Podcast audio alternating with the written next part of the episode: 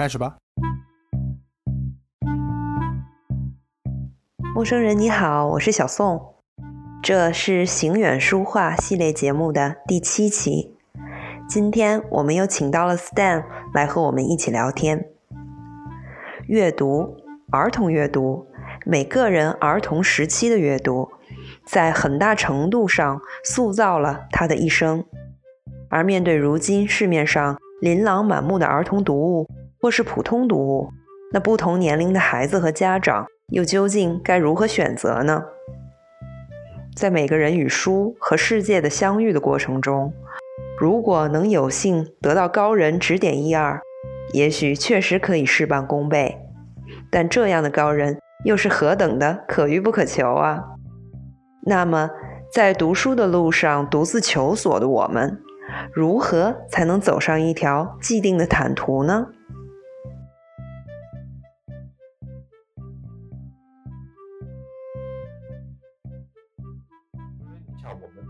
跟 Stan 跟我不太一样，Stan 因为他爸是那个老书虫，他可能就说在这方面就是可能受到父母的影响比较大。我上次我聊过，我我家里面其实我父父母哎，其实在阅读方面对我的指导很少，就主要是自己就是呃东东打西撞的这么一个野生的状态。这个和有父母指导，有旁边有有有高高人在那指点，其实不太一样啊。嗯。对，所以你说，如果你有高人指点的话，那你可能你就不见得有有年纪大的高人指点的话，那你的阅读可能就不具有不太具有时代特征，它而具有一种传统，对吧？哎，就你你其实你身上就代代表了某种阅读传统，对吧？如果野生的，一般跟时代精神会挂钩比较多一点，哎，嗯。哦，那小孩读书怎么能够有高人指点？就是父母给他买书逼他读呗，是这意思吗？那听 Stan 说说啊，因为他父亲是老书虫啊，来呗。呃，那 Stan，你小时候你你是就看你爸的书，还是你爸会专门给你买书看？都有。那你印象比较深，你小时候看的书有有一些什么呢？《资治通鉴》。《资治通鉴》我都没看过。小学小小小学四年级开始看《资治通鉴》，二十四史，就是这是中国这部分的。嗯，然后呃，嗯，小时候呃，西方文学看比较多的凡尔纳，嗯，然后呃，其他就是杂七杂八的书啊，什四大名著，还有一些明清小说，什么《老残游记》，什么《初刻拍案惊奇》《二刻拍案惊奇》什么之类。那那些不都是文言文的吗？你小时候就直接看？我小学就可以读文言文。那你这些书，你会去学校跟同学聊吗？我我上课看，啊，就是充分利用学习时间嘛，对吧？学这个书上的内容。对啊，你说小时候数数学课上那干嘛呢？那肯定要看脑残游戏啊！呃不不不不可能学数学的，对吧？哦，嗯，然后还有一些，嗯。那个像 Stan 他这样的话呢，他可能要么就是数学他天分也比较高，就是老师呢就是说个几句他也明白了。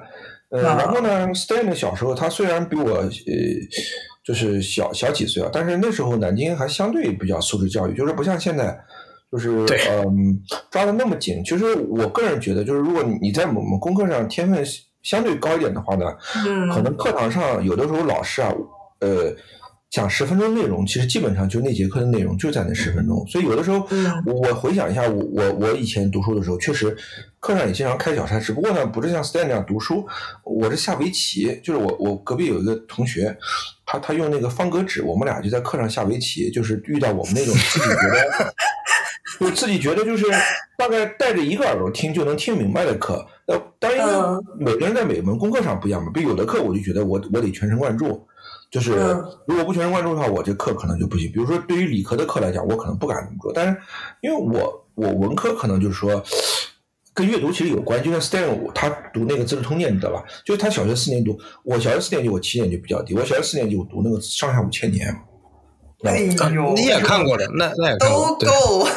不是，但你知道吗？就是说，这个三上下五千年那那玩意儿，你就是你小学四年级读完的话呢，其实基本上上初中那个历史，中国历史那部分，其实你就可以带着一个耳朵了。如果说那个老师讲的特别好，你可能会被他带走；如果那个老师讲的比较差，你就容易分神儿。然后呢，我们一般就是这种情况下跟同学下围棋。呃，但是我中学碰到一个特别好的历史老师，基本上就是历史课能让我下围棋的机会不多，因为我特别爱听他说的，因为那个老师他的那个史实特别好，就是说不是跟你讲知识，他会跟你讲那个 东西。比如说我们历史书上经常说，啊，某一条道路是历史的必然，对吧？然后他说，哎，你们都学过理科，他说，难道这个呃一次实验失败了就能说明这个东西就？这条路就走不通吗？或者说一次偶然的实验成功了，难道就说这个东西就是以后的实验都能成功吗？所以他他上课就会讲这种东西，然后这样就会哎很思辨的东西，你就会觉得哎这课你就不会去下围棋，你知道吧？但是呢，如果你上比如别的课，老师上的无聊点的话，你可能具体哪门课我不说了啊，就是你可能就会去下围棋。因为 Stan 他上课读那个呃书，因为他上次说过嘛，他老师会没收他的书。就说上课读书是个危险的事儿，你知道吗？嗯，你就书也给老师收给了，很麻烦的，因为到时候打电话给家长啊什么之类的。那如果围棋不就一张破纸嘛？他收了就收了吧，对吧？拿张另外的破纸就可以拿，成本比较低的，就违法成本比较低，沉没成本极低。对，就违法，而且违法成本很低，对吧？老师也看不见。你你上数学课拿个方格纸上下围棋，老师也看不清楚，因为那那个就是几何本嘛，就是本子，对，在他看起来。对，就咱们再回到 Stan 这个读《资治通鉴》这个事儿吧，就是说 Stan 他其实他读了《资治通鉴》以后啊，他说他历史课很多事情他他其实就说那个历史课对他来讲信息量就比较小了。还有一个就是你读过这个事儿的人啊，然后你也思考过的人，其实你对于历史课上课的内容，你的认识会很好。这个事儿不是说你是读书耽误读就上历史了，其实你促进了。嗯，这就跟很多人喜欢上语文课读外国小说，没耽误学语文差不多一个道理。嗯，这但是我没我没我还没说呢，就是我读政治东西我没读懂啊，就你们真指望我能看得懂啊？我看不懂啊。那你读什么经呢？不是啊，课都不上了，就是可以猜呀，可以猜，因为读的是那个有那个注释本的嘛。啊啊啊！小时候一开始读的是有白话文翻译的，后来读的是。文言文带注释的，所以说文言文是这么学来的。哎，你那个版本翻译的是是不是那个岳麓书社的那个版本？就是岳麓的，对，岳麓还有有岳麓的，还有是那种大学里面倒印的岳麓的，也就是说白皮书嘛，我们以前说内部资料，其实就是倒印的岳麓。对，就是就是岳麓这套书，当时其实对我们这代读书的人来讲影响很大，因为就是说中学生、大学生其实他没有。太多的这个 呃，就是古文的修养，所以岳麓那套书呢，其实解决了这样一个，就是中间的这样一个桥梁的作用。所以我当时记得《史记》，对吧？包括《资治通鉴》，然后还有一些呃古典文学作品，它都有文白对照版，甚至就直接的白文版，然后白话文版。那个读完以后呢，内容也熟悉了，以以后再去读古文的时候，哎，就把这个桥过去了。所以这个还是其实挺好的，嗯。就说计划经济时代的那个书，它在那个年代，这个书是具有唯一性的，所以你要读就只有读那个书。然后这样的话，大家反而就谈到这种东西，它就会超越年代。就是比如说，哎，我读的也是那个，但是今天就不一样了。今天太太多元，比如孩子们，比如读那个什么网络小说，可能每个人读的完全不一样。有的人，就他们为什么有的孩子有时候在一起，他没法聊阅读呢？他没有共同的一些东西。而那我我觉得 Stan 和他同学就没法聊。我刚就想问这个问题，就是你读这书，你怎么和你同学聊天啊？我不和他们聊天。你不和他？但那你知道他们在读什么吗？我当然知道他们在读什么呀。任何读书的人都，任何读书的人一定关心别人在读什么。啊，对。那你说说正常小孩在读什么呢？我们那个年代，首先就是家庭家庭条件富裕的。米老鼠画报。啊，是是是嗯，订的杂志。啊，那很贵的，那个杂志很贵的，嗯，那很贵的，嗯，对，里面还送小玩具什么之类的。然后小时候肯定读儿童书嘛，什么冒险小虎队这些，我能跟他们聊，这些我都看的。啊，我都是并行看的，就是冒险小虎队看完，可能看看半本吧，然后开始二十四史，嗯，就这么来，学习和娱乐分开。呃，也不是，我觉得都是学习，不是小时候没有这个概念，小时候没有觉得哪个哪个更更高深，对哪个更更这个呃，嗯，不说这个简简简单啊，就平易近人啊，呃，小时候不觉得这个东西，小时候没什么事儿干，嗯，你想那个时候我们也没手机，也没游戏机，呃，游戏机有，呃，什么什么什么 Game Boy，什么 GBA 啊也有，但是你带。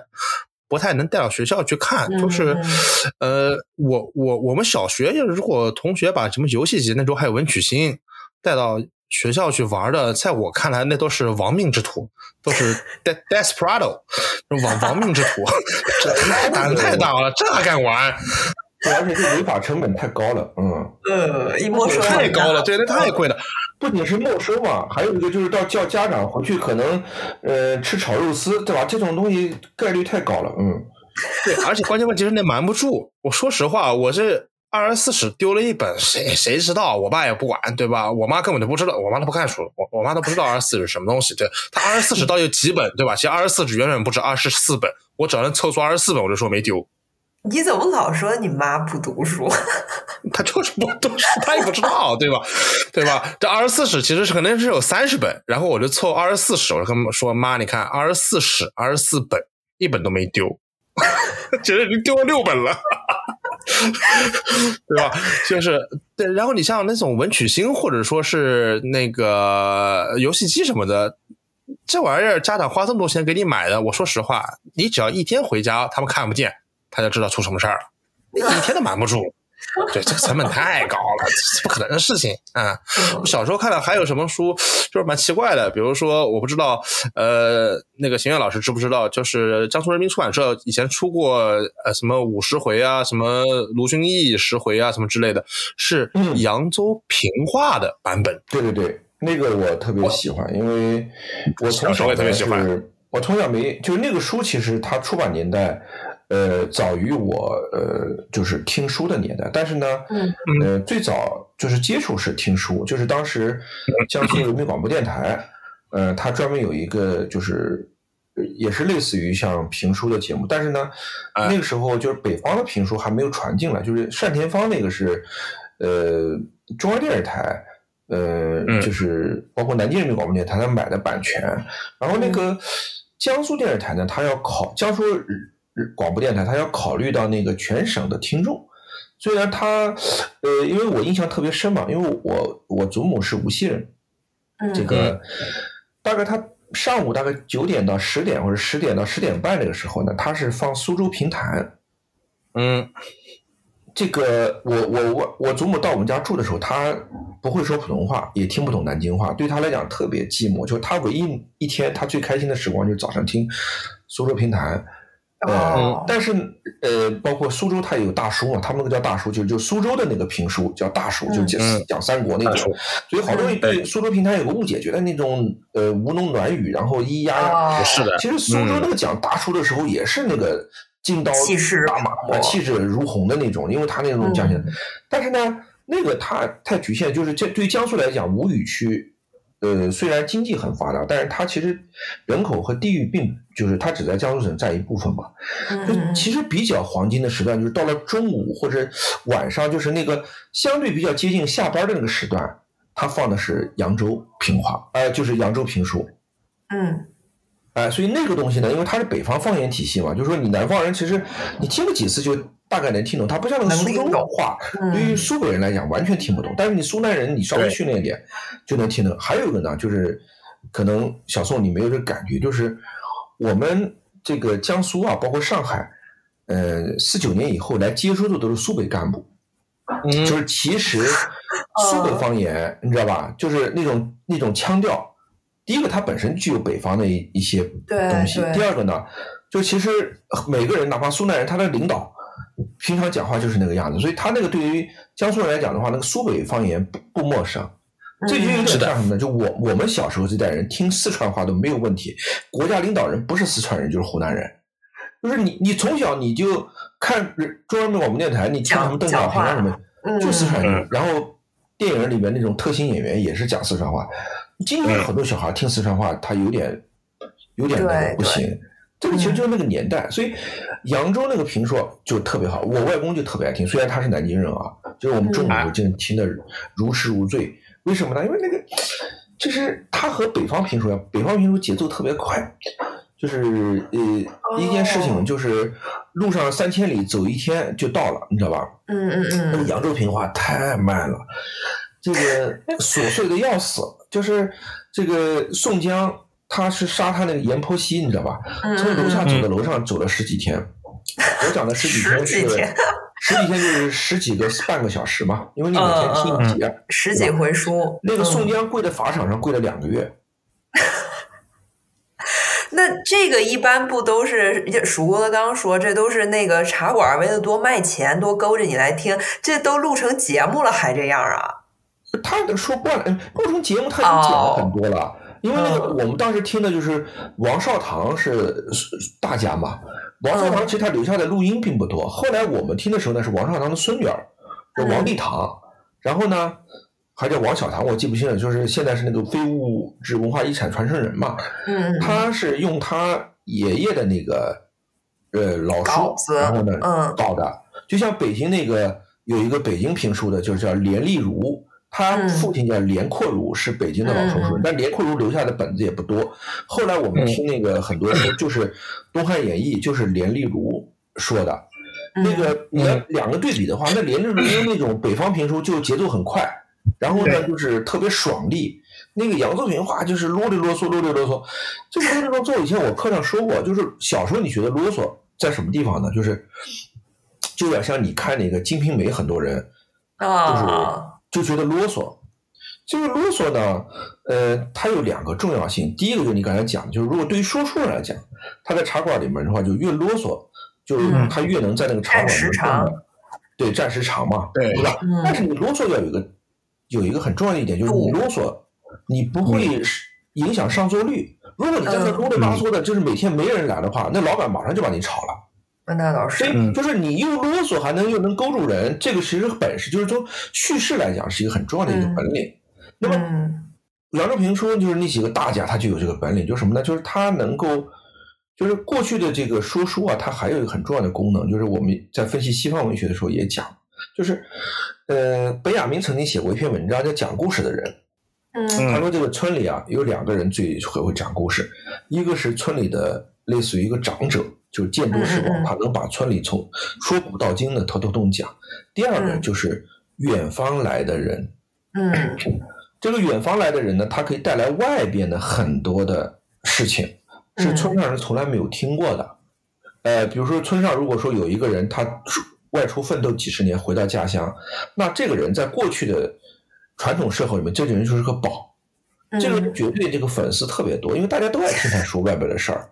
那个你看，那个西方文学当中很多呃小说都是鬼扯，就是什么呢？就是一个一个作者他没去过那么多地方，然后他就能给你鬼扯。就德国文学作品当中有一个叫《赤儿戏木传》嘛，然后西方的很多骑士文学也是，他他跟你讲他去过那个什么呃欧一个欧洲都去遍了，然后还去了东方，嗯我中国，他作者根本就没去过，你知道吧？就是，但是老百姓就爱听这个，为什么呢？第一个它是奇异的事情啊，第二个。就是什么呢？就是人们今天人们中往往忽略的，就本雅明他洞察到的，就是他是生活经验。就是呃，你像《扬州评书》里面说的最多的就是呃，Stan 知道，就是中国古代书里面说的最多的就是什么？住住店，住黑店。住店，嗯嗯。啊，这个住黑店就是告诉你一个人生经验，就是你出去啊，出门啊，一定要小心。啊，好多那种防骗技巧，其实。对，这个一个住黑店，还有一个呢，就是。呃，怎么防挨宰？就是那个书里面好多，就是怎么怎么怎么骗你的那种骗术。对对，风麻燕雀，嗯。对。然后呢，还有就是我们小时候，就是你看我我女儿就会有很问题，她有时候看到世界上一些不平的事情啊，嗯，激动。嗯，是的。我相信我和 Stan 这种人是不容易激动的。为什么？从小你看听中国书里边各种黑暗的事儿。你就知道这个社会就是这样运作的，你到了衙门口你就得塞银子，托人办事儿就得送礼。说哪怕这是一个这是负能量的教育，但是你从小就知道哦，社会是街头智慧，呃，你知道吧？不是街头智慧，这是一个生活智慧。就是你知道，还有呢，就是你书里面会反复告诉你“人在屋檐下，不得不低头”。你会发现书里面有很多那种，呃，就是浓缩为一些呃谚语或者京剧的一些话，嗯啊，对吧？什么是老虎你也得盘，是龙你得盘着，是老虎你也得蹲着，对吧？然后什么，就等等等等这样的话，就告诉你，就告诉你，就告诉你得忍着啊！你你社会上你不能任性。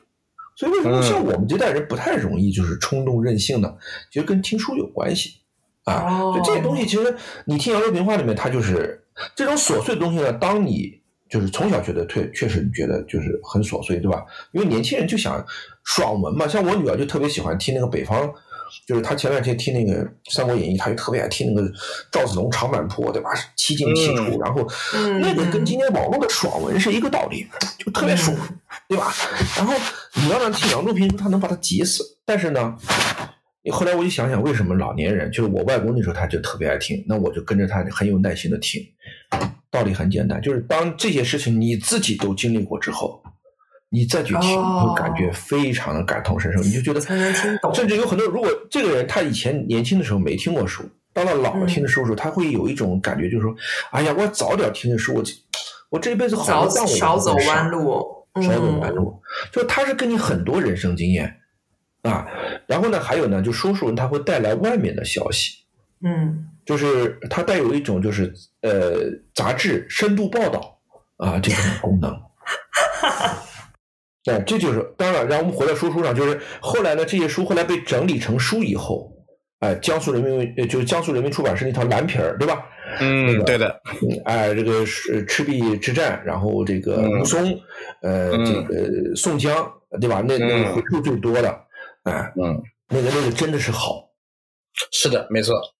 那个首先小时候小时候你看这东西能看懂原因是什么？第一个就是因为。我们是南京人，从小就是你像我家里面就是呃爷爷奶奶那那那那辈人是城南的，那就是最南南京大本营核心就是老南京话，你只要能听懂那个话，你听扬州话你没什么没什么太大问题。为什么呢？因为都是这个江淮官话，这个洪巢片区就是洪泽湖到这个巢湖一带的片区。所以我们的话其实差别并不是很大，嗯，而且扬州评话有一段时间呢也很为大众所接受，为什么呢？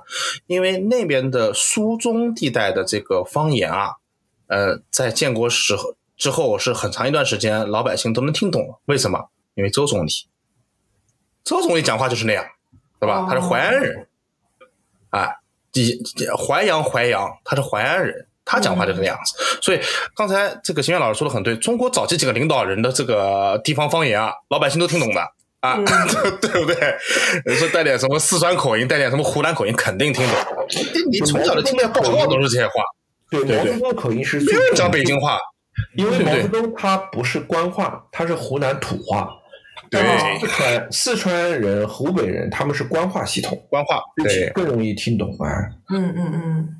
是的，然后呃，相比较那个文言文的书籍呢，这个扬州这个平话的书籍呢，啊，更容易看懂，因为它更接近于我们现在的这个呃普通话或者说是白话，哎，他已经是，但说实话，当年那个东西就是说给没什么文化老百姓听的，也不是什么高雅艺术，对不对？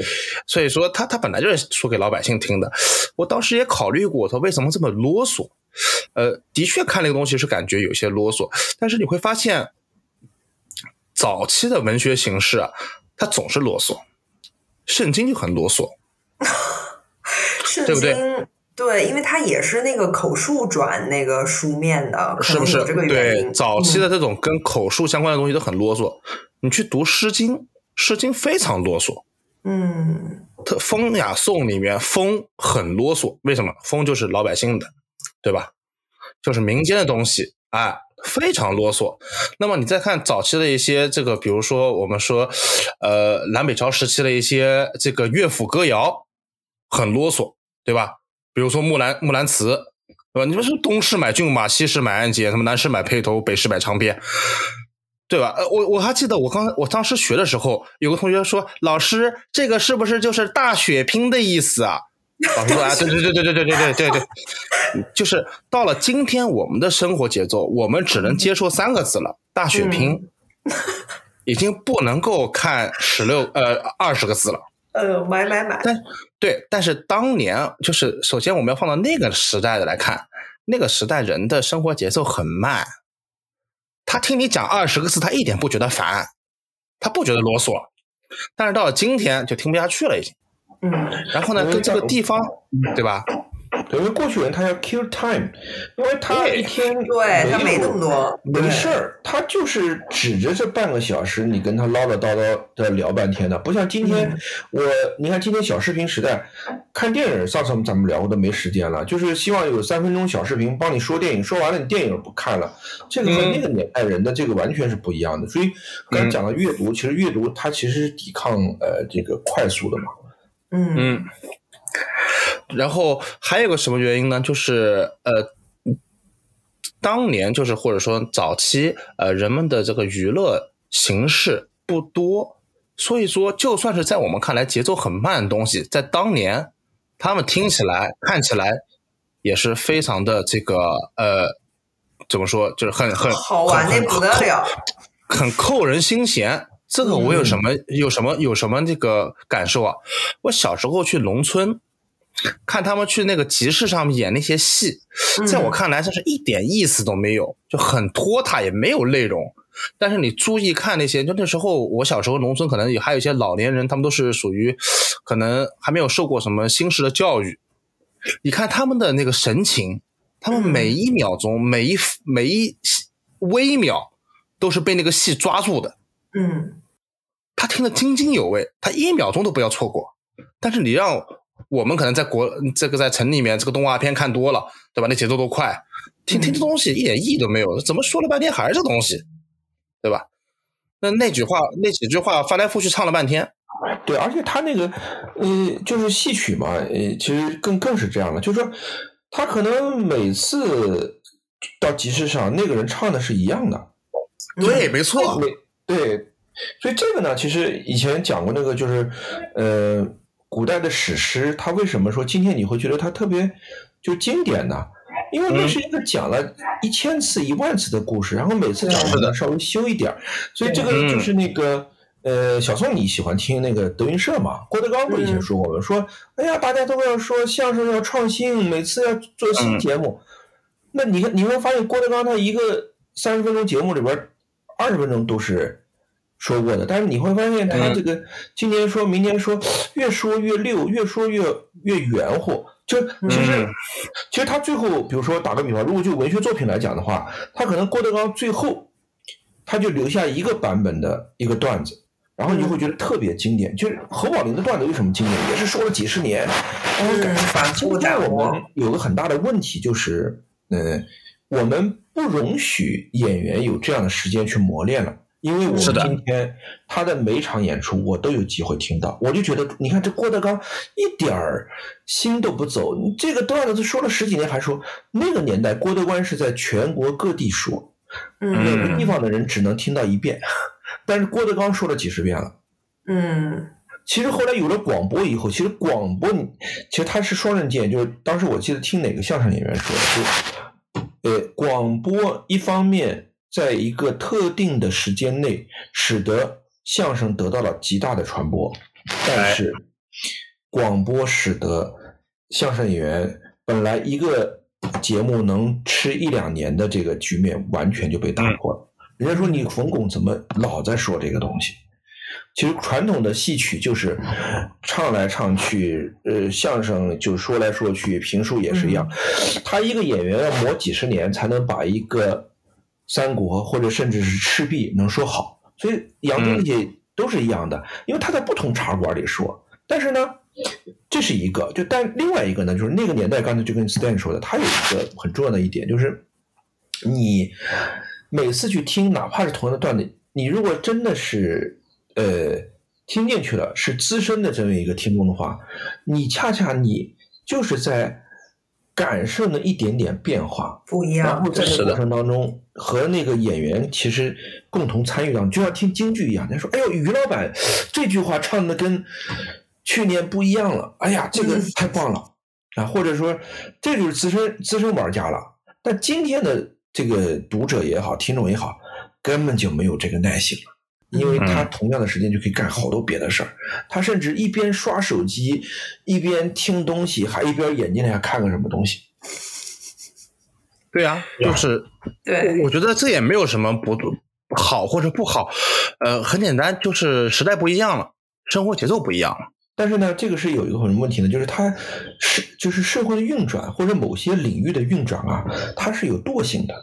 就说你像为什么有我我现在有个特别明显的感觉，就是说从小喜欢读书的孩子啊，他可能学习成绩会比较好。这个到我这句话在我们小时候不太适用，嗯，但是在现在特别适用，因为学校的教育就在中国的学校教育，它惰性很强，还是在强调什么呢？就是记忆力、专注。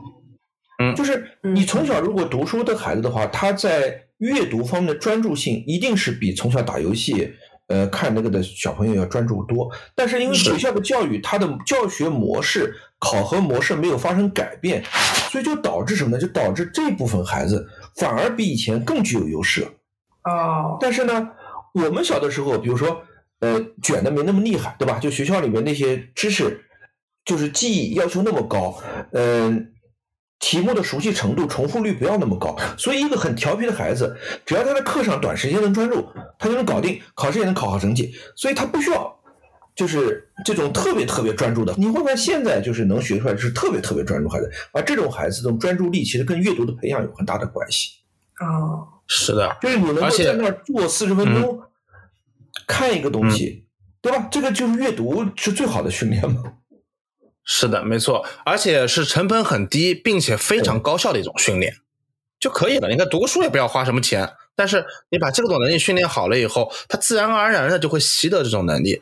嗯，而且我觉得在工作中，你慢慢会感受到，呃，我们经常说，呃，现在是一个多媒体的时代，现在是一个信息爆炸的时代。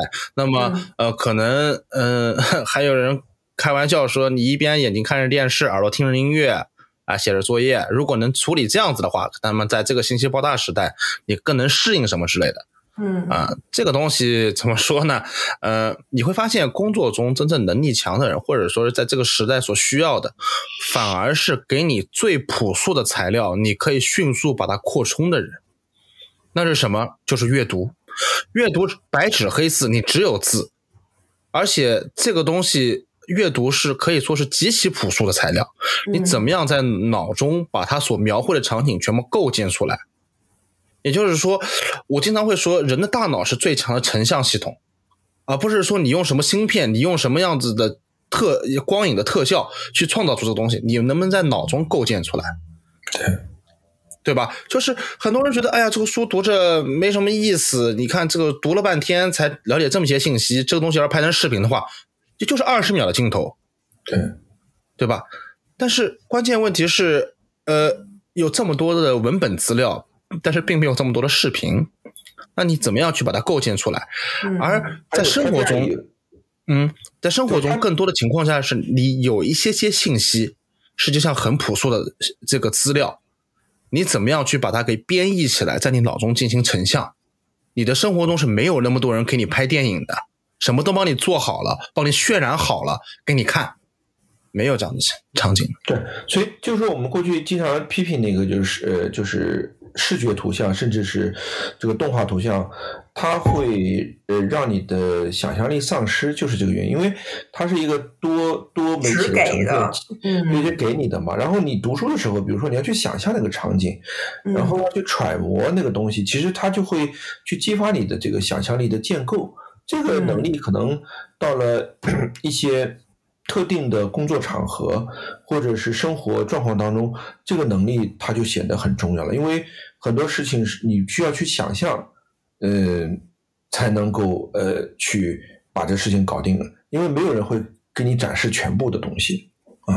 那你们说现在小孩儿不是特别流行看绘本什么的吗？我小时候都没这概念，就是什么连连环画、漫画书这些的。然后就是直到有一段时间，那个台湾的吉米，就是他有一些绘本，但是他这些绘本也不是给小孩儿看的，他是给大人看的。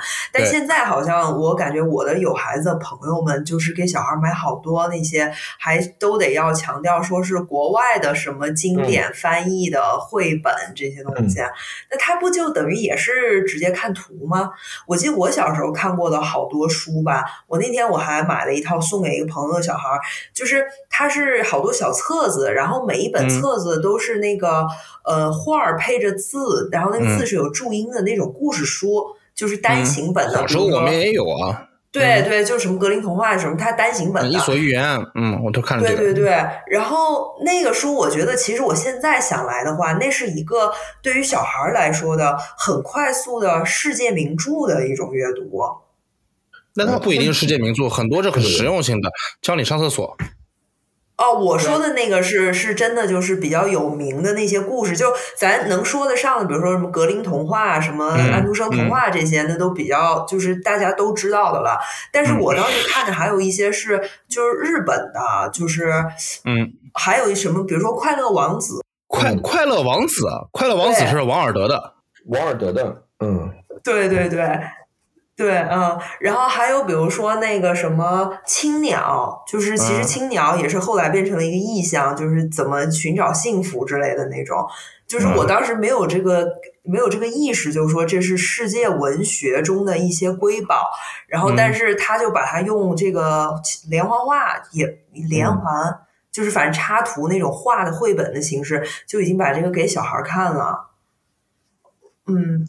那么其实是这样，就是这个孩子看绘本呢，我我以前我们不是说过吗？就是我们从小那个，我爸给我买过一个那个，就是类似于像今天的东方娃娃一样的东西，就是说啊，那个里边它一本杂志里有好几个故事，你其实你拆开了以后，把它做精美了以后，就是今天的一本本绘本，就那本杂志可能就今天可以做成四本绘本。嗯那个东西呢，就是说，呃，我们小时候那个里边会有很多什么后羿射日啊。哎，女娲补天啊，这个故事就是我们那时候西方文化还没有毒化到我们啊。然后呢，当我们给孩子读书的时候，就是你讲的，就很多家长为什么强调说呃西方的那个就是国外的这个绘本呢？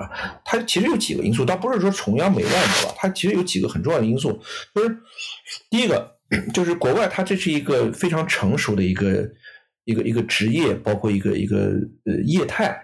那么，嗯，呃，有很多人可以靠这个为生。一旦一个人可以以这个为生的话，他就会把这东西做得很精致。就是出版社，如果你做绘本为生的话，他要把这个这个绘本的东西要做到一个非常好的程度，才能在市场上竞争。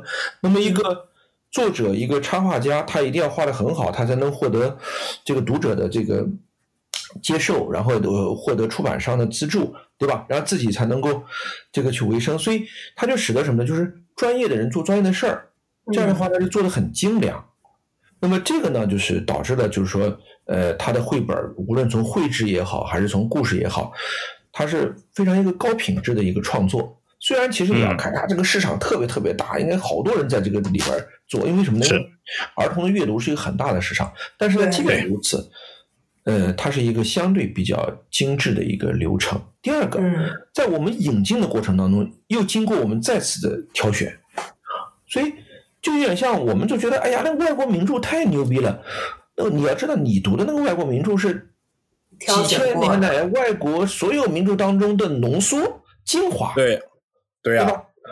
就是前两天有个人跟我聊这个事儿，说，哎呀。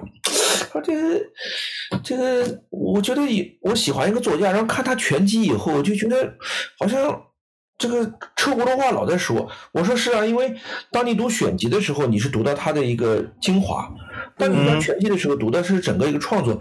那一个人当中，他不可能每部作品都有那么多创新，而且一个人的世界观、他的思想，呃，也不可能那么多变化。所以可能他有很多思想，他不断的贯穿在书当中。如果你老看的话，就就拒绝没意思。说你要喜欢一个作家，千万不能读他的全集。是的，对，比如说那个现在我不知道还有没有了，就是之前豆瓣可能十年前了，呃，豆瓣上特别喜欢有事儿没事儿的提王尔德。王尔德作为世界文学史上的京剧王，对吧？王尔德要在今天的话，绝对是微博红人。他在微博那那个字数限制对他来说是太好了，他他他他就够了，嗯。他都不用写书，他就他就讲那么两句话就行了。就是说王尔德是京剧王的呢，就是没有读过王尔德全集。你读了王尔德全集，就会发现他有很多作品啊，就是耍小聪明，感觉就是混钱的、混稿费的。而事实情况呢，他就是在耍小聪明、混稿费，对吧？这很正常。对英国人呢，他有一种就是呃趣味啊，就是一个人会聊天儿。聊天的时候，嗯，蹦两个京剧，你这个人就是在朋友当中就就比较带劲儿。就是你会发现，就是 呃，呃，你你们看那个英国的很多维维多利亚时代年代剧嘛，就基本上就是说一个男性，他不就是参加一个庄园的聚会之后呢，然后最后女性们都离桌了，然后去谈他们的话，然后男男人呢就坐在那个一个雪茄烟室里面，就大家抽着雪茄，然后呢，呃。其实跟北京出租车司机差不多，就是聊着天下大事，对吧？嗯。然后，但是呢，如果一般来说，其中肯定有一个特别会聊的啊，那个人就是，呃，就比如说王尔德，你可以想象他在那个聚会当中一定是这个主咖，然后别的人就会很那个，就是这个人只要他会聊天，就可以足以让他都能混生活了，你知道吧？是的，嗯。今天你会发现，这个今天这个时代，靠这个能混生活的人就很少很少了。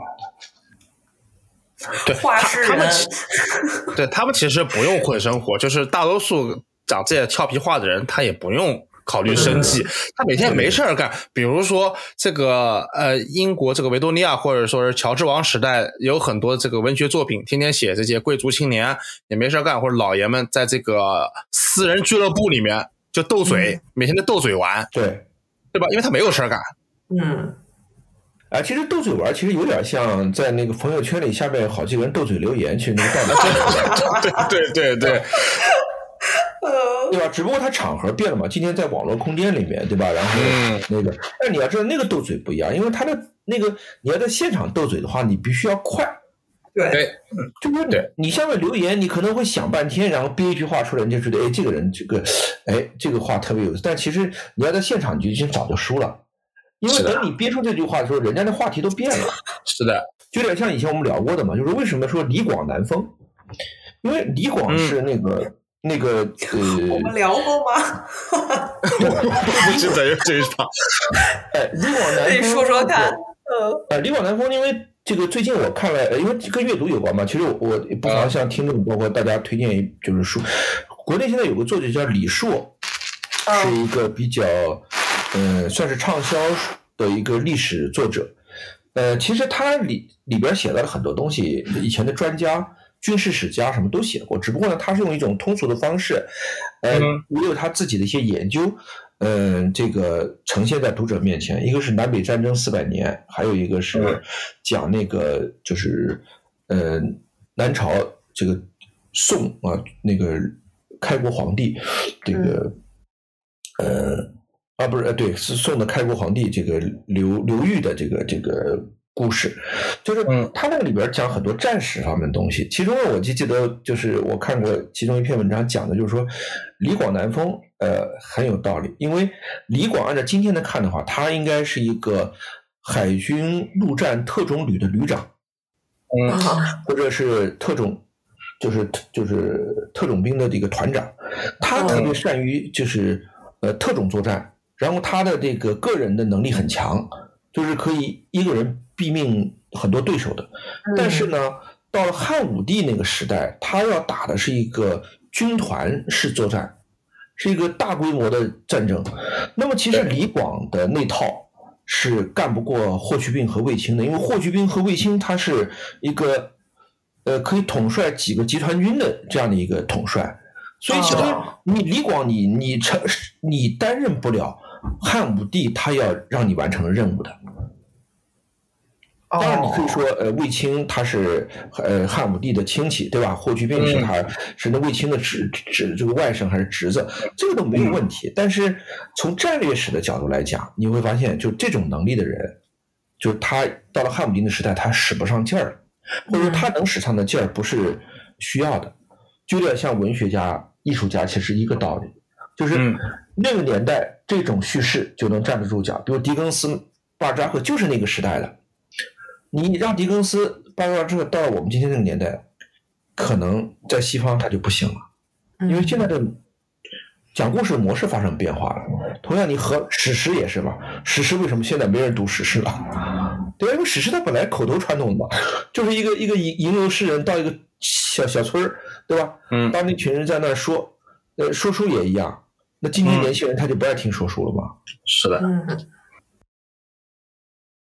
我觉得都是很正常的事情，因为时代在改变，很多艺术形式也会跟着时代的改变，这个呃兴盛啊，或者是衰落啊，其实都是很正常的。那么，呃，我们。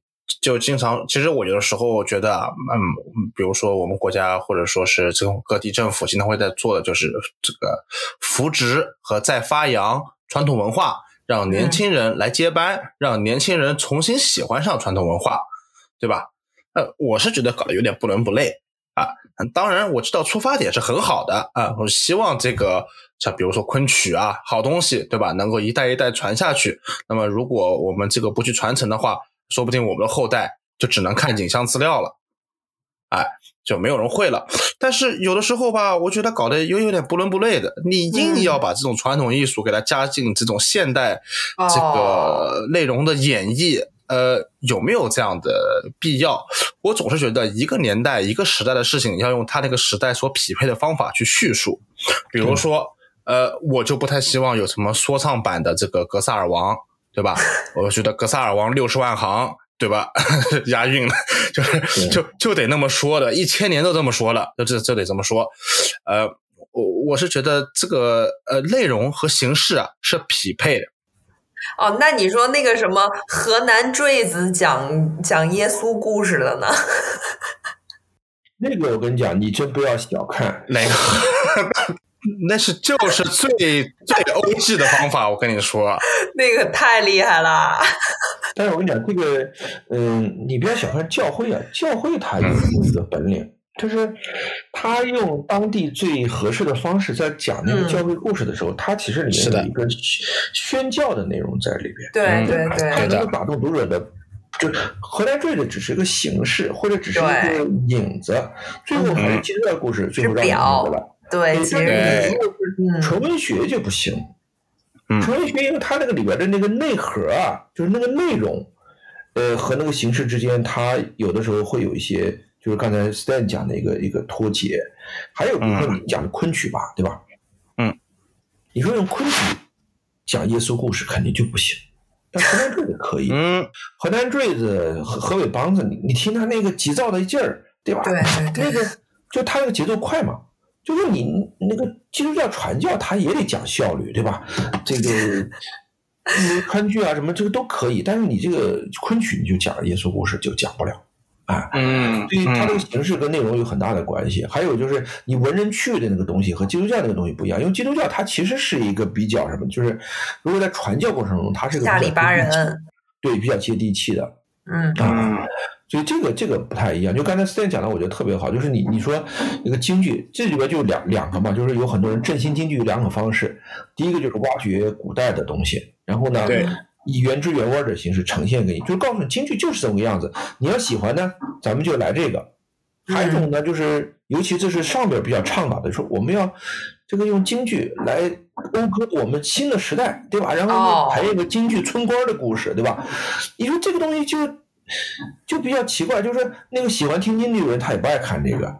年轻人他何必要看你这个用京剧排演的讲村官故事呢？所以这种大部分的这种东西，最后其实就是政府出资，然后呢让剧团去表演这个节目之后呢，养活了这个剧团。这个剧团呢又把这个节目进京汇演，拿一个什么什么奖，就成为一个一个一个完全脱离市场的这么一个循环。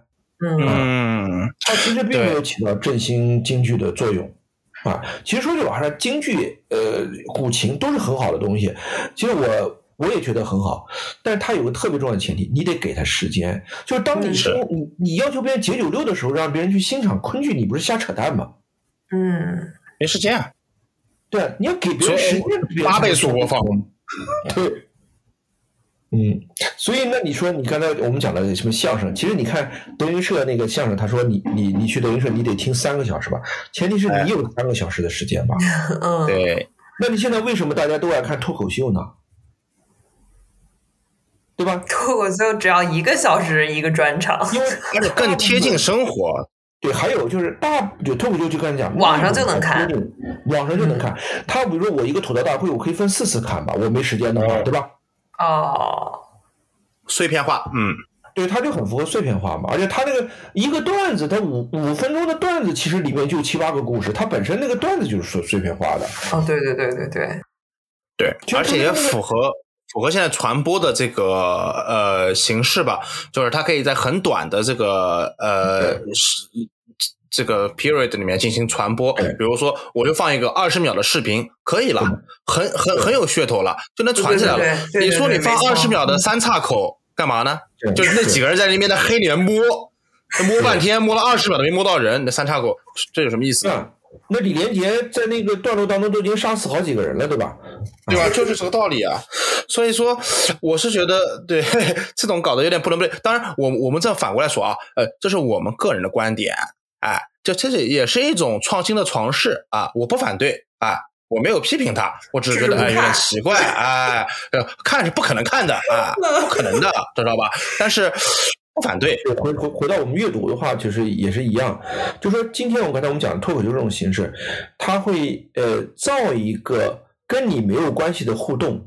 啊，那就是说，你看这节目当中，他有那个就是说脱口秀的人，后边还有李诞啦，还有什么呃罗胖啦，对吧？都在这个里边，他也会按个灯啊，什么大张伟啊，领笑员，然后下面还有观众，就是你你你在看着节目同时，你还没笑起来的时候，你已经看到那些人在笑了，然后这个这是一种一一种一种刺激性的东西，对吧？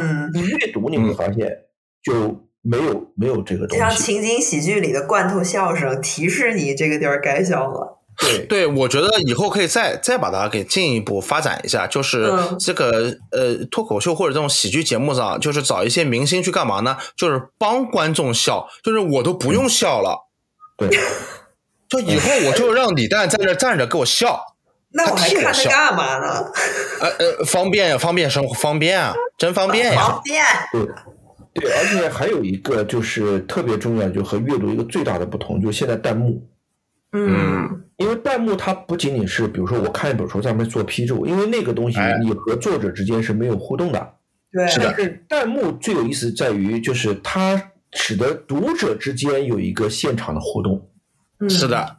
嗯，这个是传统阅读所不具备的。但是呢，那个 Kindle 的阅读有，就是 Kindle 它不有个功能嘛，就是你可以读的时候你做个批注，然后你可以开放那个批注，然后你可以看到别人在这段。同样读的书，因为好像我当时记得那个微信阅读也有，微信阅读里面你你不是你你那个微信阅读好友吗？嗯，您看到你好友在这里边留了一个注，哦，零成本当金圣叹，对，而且你可以看到，哎，这个小宋在这里留了留了一段很有意思，哎，他隔了下页，哎，Stan 在这留了一段，就它形成了一种什么，就是朋友在线上的一种互动，这个是传统阅读没有的，陪你读书。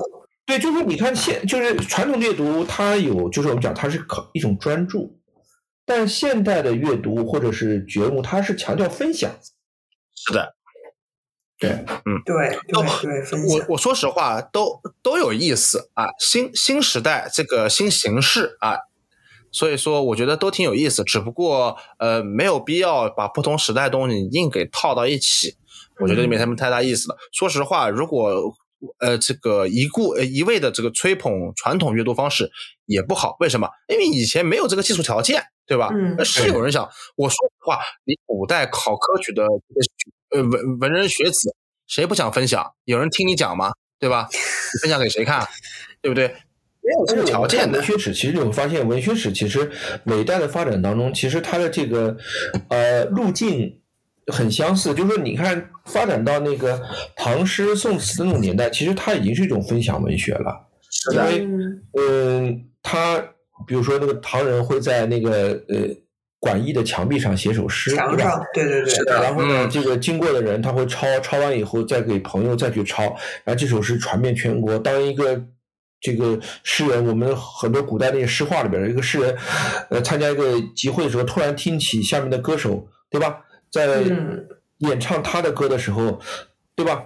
那那那是多么多么美妙的一种感觉，对吧？你可以想象一下，李白要活到今天，他肯定是愿意去参加那个各种各样的呃脱口秀节目，当评委，对吧？对对对，对吧？呃，最美诗人诗词大会，对吧？他肯定都会去参加的。嗯，以李白的性格的话，他肯定会干这种事。对对，因为他们那个年代，他们已经是风口浪尖上那个就是弄潮儿了嘛，弄潮儿。对，而且他李白也很有行为艺术，对吧？哎，嗯，而且他这人就特别好出风头，他肯定李白就是李诞吧，就是天天爱喝大酒。对，这样子吧。但李但李诞六千亿个李诞不及李白的这个什么毛就不说了，嗯。啊。开开开国际玩笑呢啊！这个比如说这个柳三变对吧？柳三变在这个时代的话，就是女团制作人对吧？柳三变那时候长期给这个青楼里面的艺妓谱曲对吧？就是搞女团的，就是现在邱元康啊，producer，对不对？他也是希望自己的文学作品去进行传播，那也是在那个时代特征里面，之前的文人可能也做不到这一点。对。但只不过呢，后来呢，因为就是刚才讲的 style 讲的有点特别重要，就是中国传统社会当中，它还有另外一个阶层，就是呃小地主或者是有产业的这些人。这些人其实他有的时候他吟诗宋词就是朋友间的这么一个一个雅集，他不会像李白那样去追求这种大众传播。所以，他使得中国文学传统当中有一种有一类的文人，就是他是刻意。呃，和大众啊，就是拉开距离的，保持距离。然后呢，然后呃，追求一种曲高和寡，他在这个当中，他可以获得，因为他他不需要通过他的诗词传播来增加他知名度，然后以呃让他以后获得一些什么出场，然后挣出场费的这个东西，因为他自己家里面有百亩良田，对吧？呃，就就很好了。所以这个呢，就造成中国文学当中另外一种穷酸传统啊，就是也不叫穷酸了，就是一种呃故作高雅，然后和抵御大众的这样一个传统。这个其实也脱离群众基础。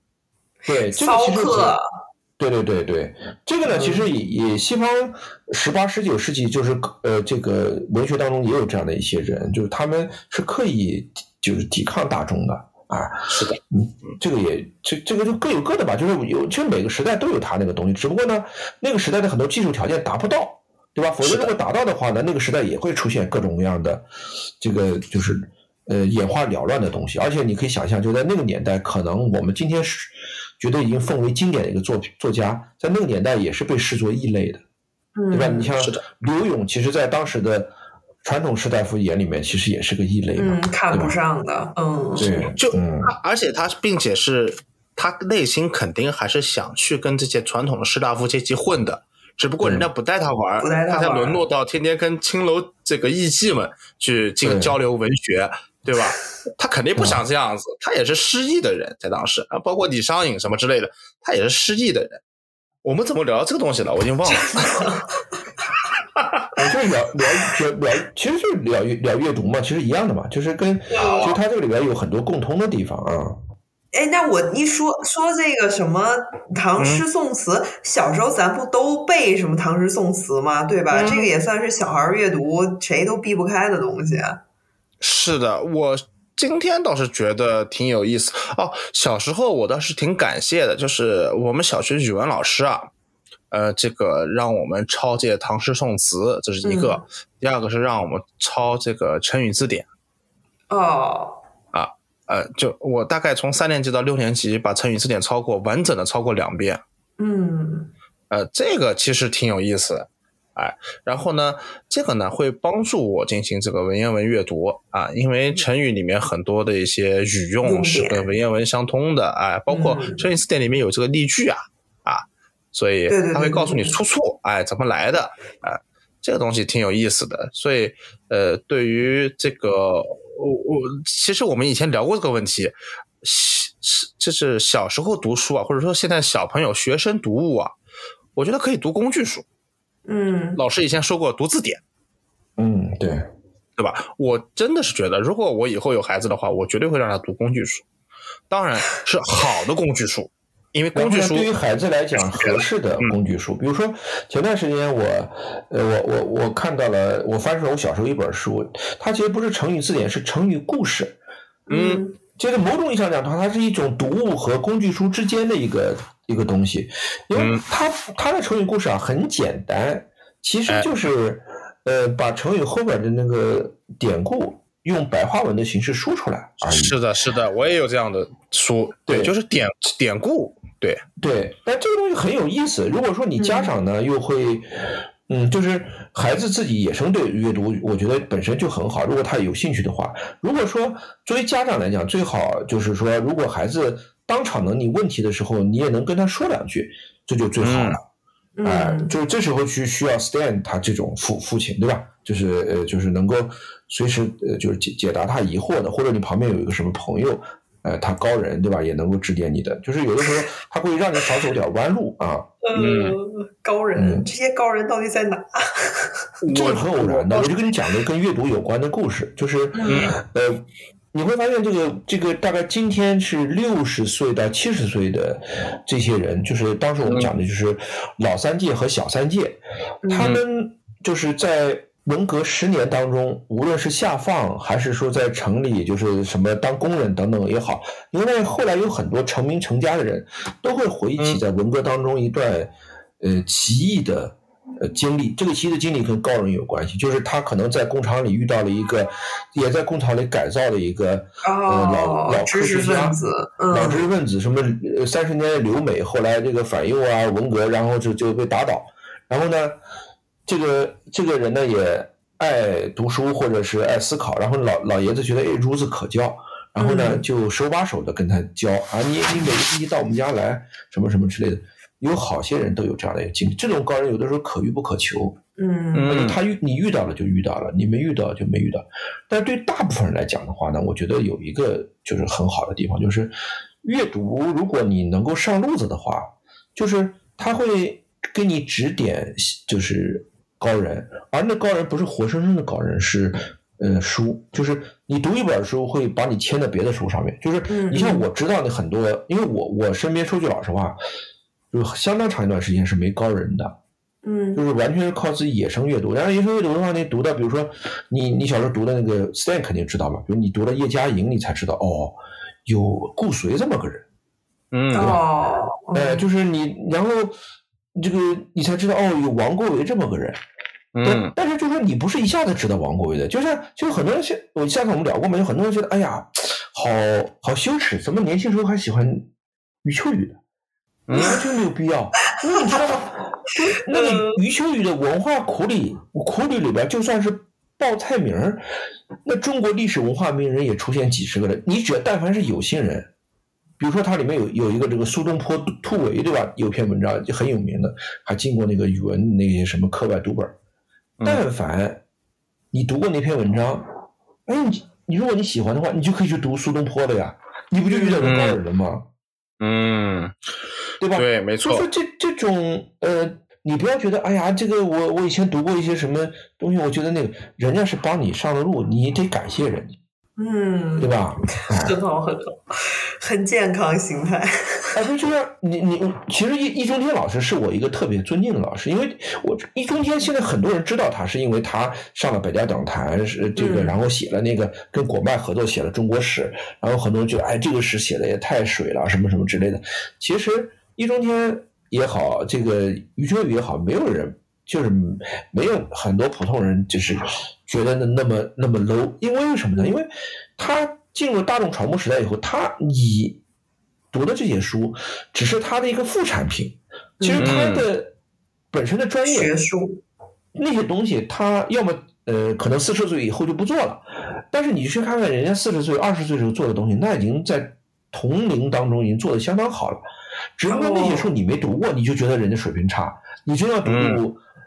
易中天先生早年写的一些论文，对吧？嗯，那你你你就今天你也达不到那个程度，只不过他到底是研究什么的呀？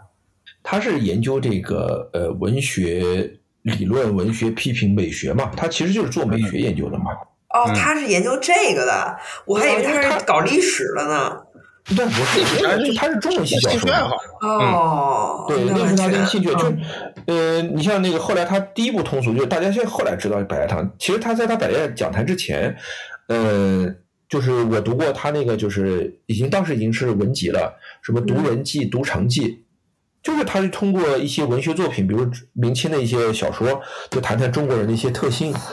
然后他那个就是相对于博洋啊，或者相对于别的东西，他他有很多例子是站站得住脚，就是他那个学术训练，没有那个学术训练，你可能写不出这样一本书来。嗯啊，对对。但是那个东西还不够通俗，所以他后来上来百家讲坛啊，讲讲三国啊，呃，讲讲什么这个中国普通一些历史，这个能够获得更多的读者。但你不要以为人家就不行，其实人家还是很。就是早年，至少早年间，对吧？相当长一段时间，人家做做的还是很深的。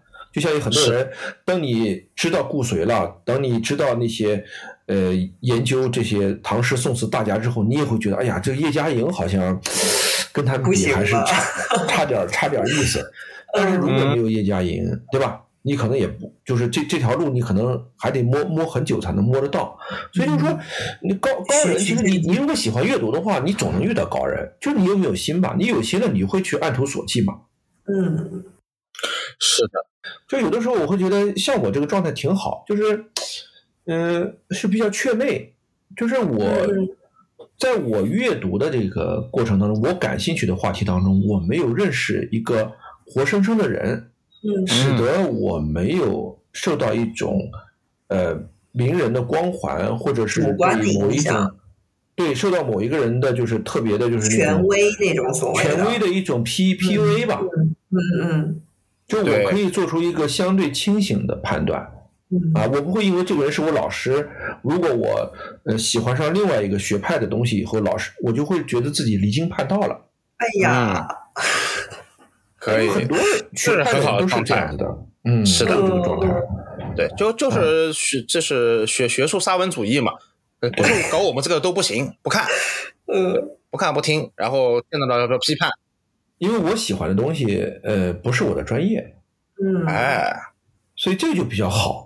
就是说到这个，呃，通过读书去读更多的书，或认识更多的这个呃文学家，或者说是呃作者，呃，我这个就建议大家读鲁迅嘛，对吧？嗯，就是你今天看一篇鲁迅，鲁迅今天的主要内容是骂郭沫若，你可以进而去看看郭沫若，下一周再看一篇杂文，今天骂梁实秋和林语堂这两个人写的东西。都是放屁，然后你看看这两个人为什么是放屁呢？你看看哦，你会发现还不错。下一周就开始骂徐志摩、陈希就就开始骂鲁迅了呀。不是，他们都骂鲁迅，所以说你要是看这些人文章，你只能看到鲁迅。但你看鲁迅，你就可以看到五十个人的文章，跟鲁迅每个星期骂都不一样。但是你要真看梁实秋，呃，他们这些人呢，他们有意思了，呃，都是比较隐晦的。就如果下面没有注解，你都不知道他在骂鲁迅。那鲁迅骂人那是张口就来啊！对对，就这些人这这么骂鲁迅，也是被鲁迅骂的点之一。就是你连骂我都不敢，你有什么话直说，就天天拐弯抹角的搞一些小动作，哎，还以为我鲁迅是笨蛋看不出来。对，哎，还还敢在《申报》上面发表，对不对？而且鲁迅最看不惯就是说你们这些人，嗯，第一个你骂我。嗯，也不指名道姓，然后这个放冷箭。第二个呢，就是说，嗯，你们讲的这些东西其实都没有说服我。哎，骂人都不会骂。鲁迅我最看不惯就是什么呢？就是你们还是中国文人那套，就是哪怕骂人你都不不会骂啊，你都是拐弯抹角的，还是中国文人那套什么温良恭俭让，什么这个是的。这些东西，其实鲁迅他最不喜欢的就是这个东西，是的，对，你想的都是龌龊东西，你骂人却拉不下脸脸来，连我名字都不敢报，对不对？你这不是伪君子吗？对，对不对？啊，这这就是跟李敖也是也也有这个功能。你看李敖也能看到不少其中国这个呃中文吧，或者就是中文史上这个近现代或者当代的一些文人。对吧？李敖经常会讲说：“你们骂我都没证据，我们我骂你们，我都有证据，因为你们的书我都买来看了，我一条条指给你们听，我为什么骂你们？”对。对，但是李敖呢和鲁迅的这个他有个很大的区别，就是李敖骂人呢滔滔不绝，就是他有点就是呃那个鲁迅，我觉得就是他的笔端就是就是他是一剑封喉，嗯，他不要那么啰里吧嗦的，对，嗯。所以这点其实就跟鲁迅他早年间抄古碑、喜欢魏晋的东西有关系，因为就那种魏晋的那种短小的那种风格、那种犀利的东西，其实就是在鲁迅的那个文章当中还是，你看他骂人的文章那个短，很多文章很很短，但你会发现他那个一篇很短的文章里面，他除了骂这个人以外，其实把他所骂的这个后边的一个世界观或者某种观念，其实也几笔寥寥数笔就讲得很清楚。嗯不拐弯抹角啊，就这点我觉得是特别佩服鲁迅的地方。嗯，是的，因为魏晋是这个年代，下次就是可以单独聊拿出来说，就是说文学的时候，因为魏晋也跟南京有很大关系嘛，对吧？呃，之后我们说到，呃，那么魏晋在我看来呢，是中国很有意思的一个年代。首先是中国领先于全世界的嬉皮士年代，魏晋是特别嬉皮士那个年代。第二个是魏晋，可以说是从文学史上来说，我觉得，我个人觉得是中国最潇洒的年代。嗯他的东西很潇洒，很有风格。他不像后面啊，要有要有可能要有气势啊，要讲细节啊，要搞繁复啊，不是，微信很潇洒啊。所以你看鲁迅的文风，他我我就在我看来，鲁迅的文风我就归纳为两个字，就潇洒。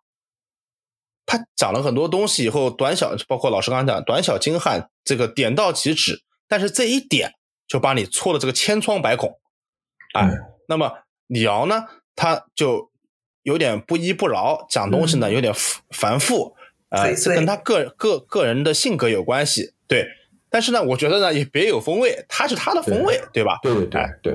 那个，其实讲到这个短短小啊，其实呃，之前我们聊王尔德京剧嘛，其实那个、嗯。呃，这个《世说新语》其实就是一个京剧的大汇总，是的，对吧？因为那个年代跟维多利亚年代很像，他们也是没事儿就爱就是斗着玩。这些人，他们也是有产阶级，然后呢，哎大家没事儿就在一起聊天儿，然后呢，谁能说一句就特别带劲儿的话，就是马上就可以记下来了，就是成为流传古今的这么一个一个东西，甚至或者做一个行为艺术的这样一个东西，对吧？比如说你怎么到我裤裆里面来了，对吧？对然后什么看一个人不看，老是翻白眼儿了，对吧？这种这种行为艺术的东西特别多 啊。是的，然后呢，嗯，但是呢，有一点就特别有意思，就是呃，我们讲到文学的时候，就是特别可惜啊，就因为我们这个年代就是媒体发达之后，呃，鸡毛蒜皮的事儿都可以被储存下来，就是无论是在呃这个书面的，还是说网络的，因为那个呃，我记得是埃及吧，还是阿尔及利亚，它有一个就全世界最大的叫做网络图书馆。网络图书馆就是它嗯把世世界上各地网络的实时状态，它会截屏截图，会把就是就呃，这不是截图了，就是用那个就是抓，就是嗯抓取的那个那个功能，就算网页那个就是快照嗯对，就有点像现在我们讲那个叫什么叫叫那个叫什么链儿的，这是 Stan 叫区块链儿。区块链，嗯，就是说你 你现在你你就是你不要删贴了，就是因为它如果进入区块链以后，你删都删不了，就它永久保存了，你知道吧？就说如果魏晋年代，我们说魏晋人喜欢清谈嘛，我想清谈不可能说就是俩人坐在一起像禅宗一样的，就是说我们俩坐一个小时只说两个京剧，不可能的。嗯，定也可能的，像我们这样嘚不嘚嘚不嘚嘚不嘚说好久，但是很可惜，就是他那个嘚不嘚的东西留不下来。嗯嗯，否则的话，就魏晋人到底是不是说话很简练，还是一剑封喉，还是说也是那个大话聊，这个大话痨这种东西就很难说。我相信有很多大话痨，嗯对吧？就说这个就是刚才我们讲的媒体，就是说，呃，技术没有发达的一个年代以后，其实我们古人的很多东西就是我们看不到了。嗯所以我们今天觉得自己很聪明，然后我们说了好多前人没说过的话，对吧？嗯，更不要说在中国历史上、西方历史上也有那么多战火，对吧？人为的的这个东西，使得我们今天看到的只是古代当中的一个冰山一角的东西。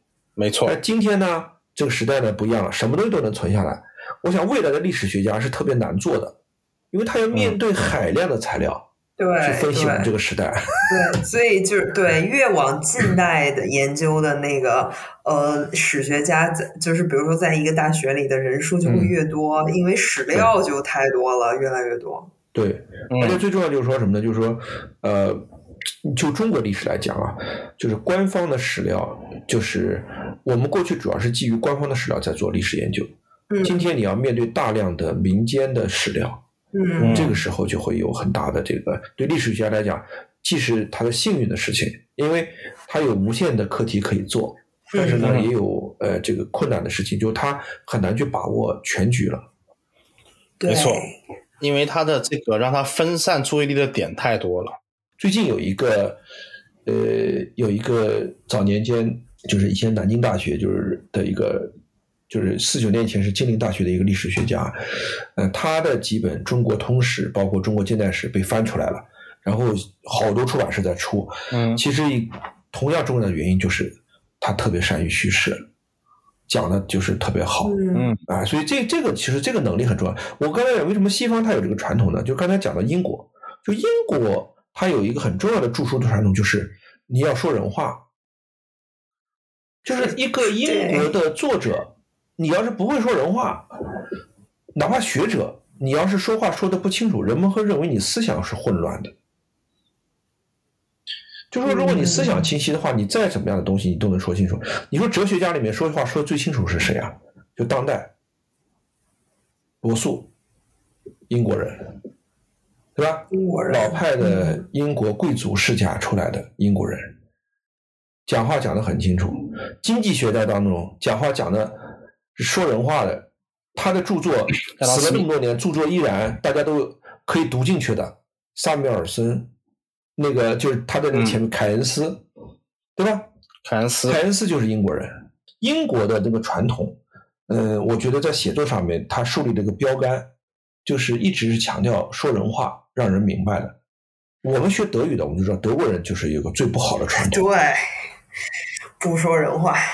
把什么简单的事儿也说复杂了，把复杂的事儿还是说复杂了，所以就是它是特别不利于普及的。还有另外一个就是我特别宠宠，就是如果说当代学者能够让我特别心服口服的，就是秦晖。嗯嗯秦晖呢，真的是就是他原来也是研究什么中国农呃这个土地制度史，然后什么中国那个跟他导师那个学术起家的嘛，就是中国什么土地史啊，中国呃农民战争史啊。然后后来慢慢慢慢，他就研究中国政治史，中国的这个东西，就是他是可以做到一个从古到今可以打通的这样的一个人。嗯就你会发现，他无论是讲座也好，书也好，都是一个具有中等以上文化水平的人是可以看见。他分析的问题并不简单，都是一些非常、呃核心的问题，但是他能够用一种大家都能接受的方式，能够，而且什么呢？他的思维特别清晰。嗯，秦晖。所以就是说，我们讲的走弯路嘛。就如果说你打个比方，如果我在上大学的时候我就能读到秦晖的东西，那就棒了。对，没错，这个东西我说实话，读书有时候也靠缘分。嗯，说不定很多人，你说一开始小时候读书，除非是家里面有特殊的培养，或者说是学校，对吧？学校培养特别好以外，大多数大家就是碰运气，对吧？呃，你像我有时候，我我小时候很多书，现在想起来就不知道怎么会，就是那本书落到我手上。嗯，一开始开始读凡尔纳，啊，呃，我也不知道为什么会有凡尔纳，反正凡尔纳就是有那么本书啊，就是呃奇奇妙奇妙的约会，奇妙的际遇啊，就是给我读到凡尔纳，然后呢，嗯你就开始往那里面读，哎，就是，然后一旦我习惯了凡尔纳那种方呃叙事方式了以后，你读同时代的欧洲小说，可能这个呃障碍也就小一点了。嗯你比如说，你一开始，我说实话，你要我要是我一开始读的是狄更斯的话，我可能读不下去，因为狄更斯写的是社会题材，小孩是不会感兴趣的。但是嗯凡尔纳的东西，他就算写的东西，小小时候肯定觉得他写东西怪啊，对吧？怎么会有人这样说话呢？很奇怪啊，哪有人这么说话呢？对吧？但是他东西太有意思了啊，什么海底两万里，对吧？什么环游世界八十天，对吧？它有意思，所以说他就算再怪，你也读得下去。你读着读着就不觉得怪了。你不觉得怪了以后，你再去读狄更斯，哎，再去读这个巴尔扎克，你就会觉得，哎，也可以读下去。但是你一开始让孩子就是硬读巴尔扎克，我我说实话，我现在都看到有时候这个书店里面经常会卖这种，呃，就是大集合啊，这种 collection 或者什么 combo 之类的，就是卖这个什么青少年读物，我就看挺头疼的。就是那里面书推荐的，我就想想看，这要是这孩子没有一定的阅读基础的话，怎么读得下去啊？这买了肯定就是不会读的，对吧？还有就是现在这些年慢慢好点了，我们小时候什么啊，就是老老老一代那个习惯还在，什么意思呢？推荐书单里面有大量的俄罗斯文学和前苏联文学，那怎么读得下去啊？对吧？那小孩让我看，我特别奇怪的是，我小时候所有的书单上第一个都有什么青年禁卫军法基耶夫，怎么读得下去？哎，还有静静的顿河啊，肖霍洛夫，怎么可能看得下去啊？我就心想，我我说实话，那本书我小时候都有，我根本就没翻开过，没法看，我也不知道那个发生的时代是什么样子。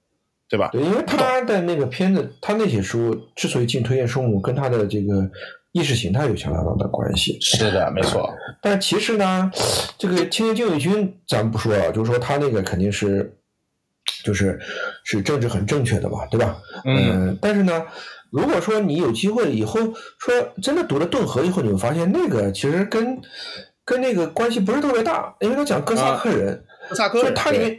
哎，那个里面有好多那种就是特别生猛的、特别粗野的，然后那个东西在里边。其实，呃，当然那个东西小朋友读的时候他读不进去，因为读不进去。一段大段的风景描写就已经把人给搞搞进去了。而且，俄罗斯书对小朋友的最大伤害就是那个人名根本就搞不清楚。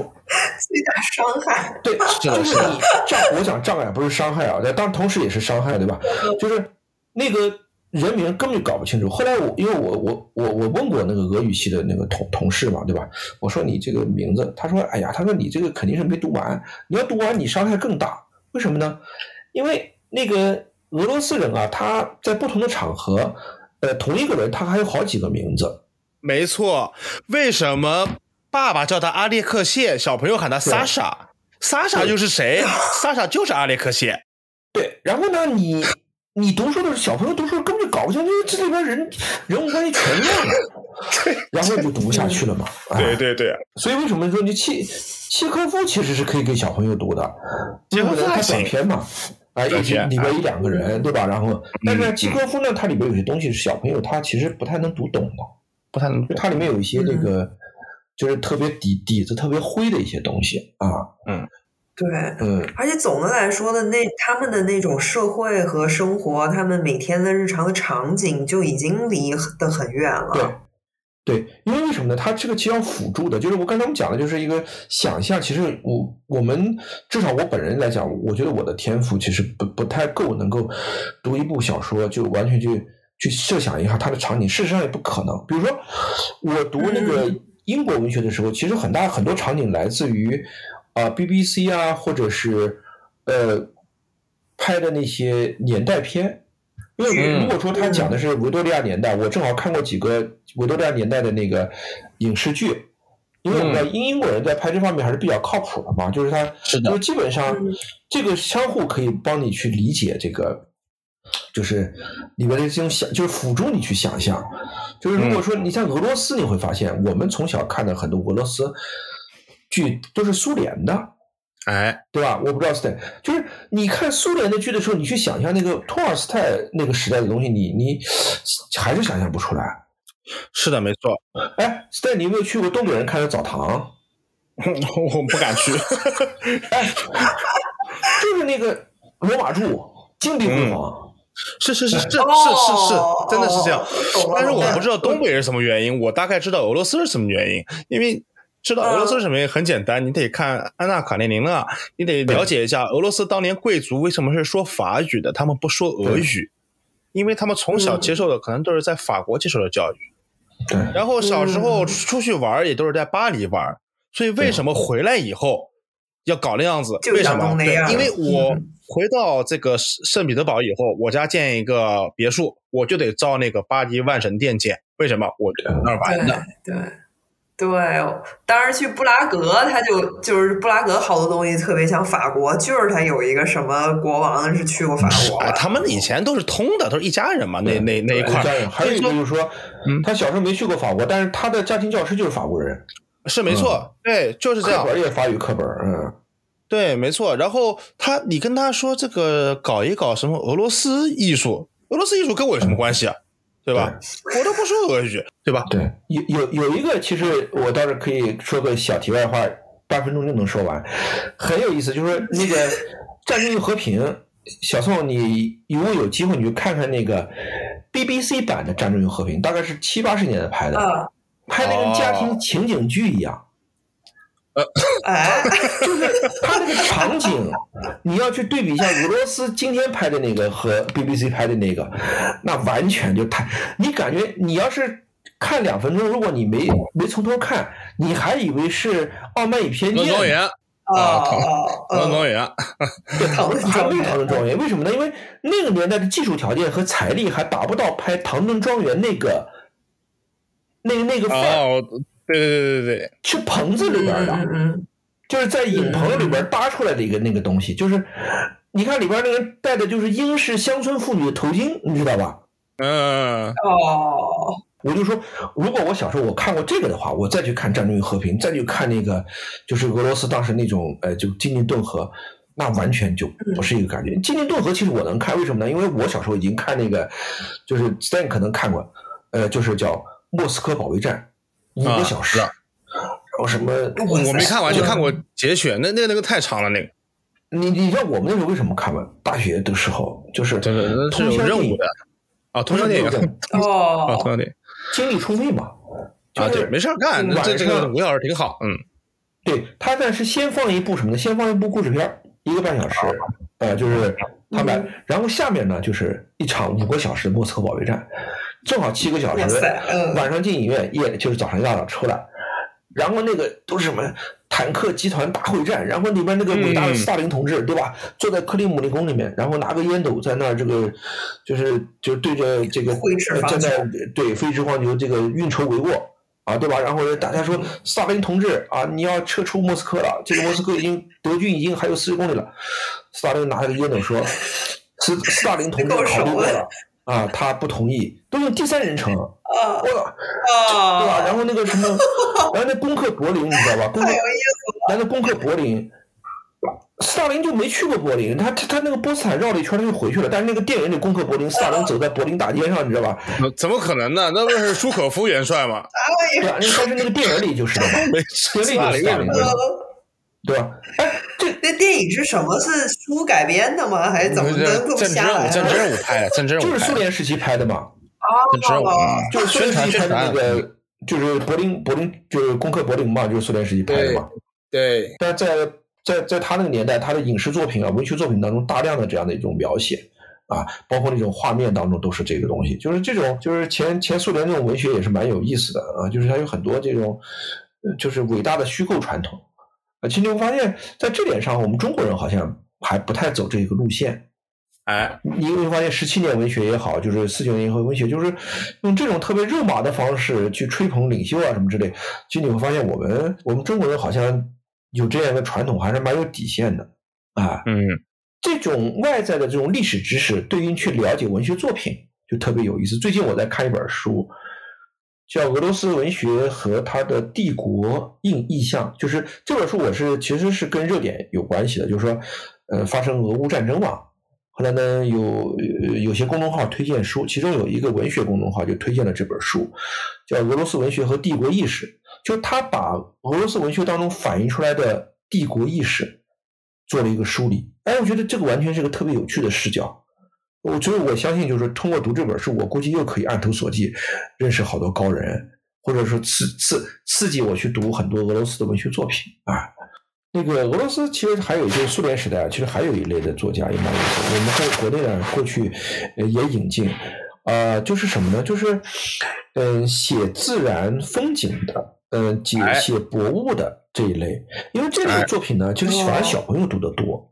那个，呃，我记得有一个叫《森林日记》吧，然后还有那个俄罗斯散文家那个写金蔷薇，呃，然后等等等等，就是俄罗斯有的作家，就是他非意识形态，就是他知道那个意识形态的那种氛围当中，他不去写那个，呃，社会主题，他就写观察自然的，在那个自然当中去追寻一种对人生的感悟的。是的，这就是我我突然小聪，我突然想到了一个特别好的一个就是论文的题目，可以这个什么？可以在 建议给小苏啊，不可以对卖给或者卖给什么这个中央戏剧学院这个搞搞搞这个影视研究的，就是呃呃漫漫威超级英雄电影的走红与西方极右民族主义极端分子的崛起。嗯，肯定有人喜爱这个题目。我我跟你说，这绝对是低幼化的东西，而且说实话，我看了这些电影都觉得非常不舒服的，因为这这这个，我说实话，这个是把人类文明在进行走倒退的路。嗯，到了今天这一步了，又开始搞一些很低幼化的东西，我觉得挺没意思的。那 Stan 他讲的那个科幻啊，就是我我就讲到我阅读经历嘛，今天也是聊这个。我就觉得，我我特别缺科幻这个东西，因为我从小呢，因为就是没人指点嘛，然后就是看科幻看得很晚。当过了一定年纪看科幻的时候，那种就当你科学知识已经就是充完全充足之后，对对对，你会觉得科幻里面有些东西比较荒诞，而不会像你你没有还没有怎么学数理化的时候，你会觉得科幻它是一个科学的启蒙，对吧？嗯。然后呢，科幻作品你会发现到了什么莱姆啊，对吧？到了这样一个层次以后，他在思考宇宙，思考人类的未来，这就是讲，就是说真正好的，比如说为什么说你像。阿凡达，嗯，其实相对于漫威的那个片子来讲的话，它是有一个有深度的，嗯，对，是有哲学深度的，嗯，就是我刚才就是那个 Stan 讲的这个漫威，真的我也是觉得，就是拿个大锤子梆梆梆，对吧？然后去锤，然后那个 太太可笑了，对吧？而且是成人看，对吧？嗯。呃，而且关键问题是，他的电影传播的程度更广，他的电影比他的这个漫画还幼稚。对，对，对对，这是很要最大的一个幼稚，就是什么呢？就是恶人就是一开始就恶人。哦，太脸谱化了。因为脸谱化，角色脸谱化其实只是一个呃艺术手法问题，其但是这个恶人就是恶人，这是一个世界观问题。嗯嗯，就是真正好的文学作品会告诉你，人性是复杂的，没有天生的恶人，也没有还有在这个世界当中，比如就是我们这个俄乌战争当中，这个对错、正恶，这个你要仔细想想，没有那么简单。但是就是刚才讲，为什么一就是带，我觉得那个 Stan 的题目很好，就是那个极右一啊或者什么，那帮人基本上就是呃很简单的黑白，对吧？就是。比如说，就是某某国家是邪恶国家，对吧？我们代表了一种正义，所以我们就可以拿锤子去砸他们。嗯嗯，对吧？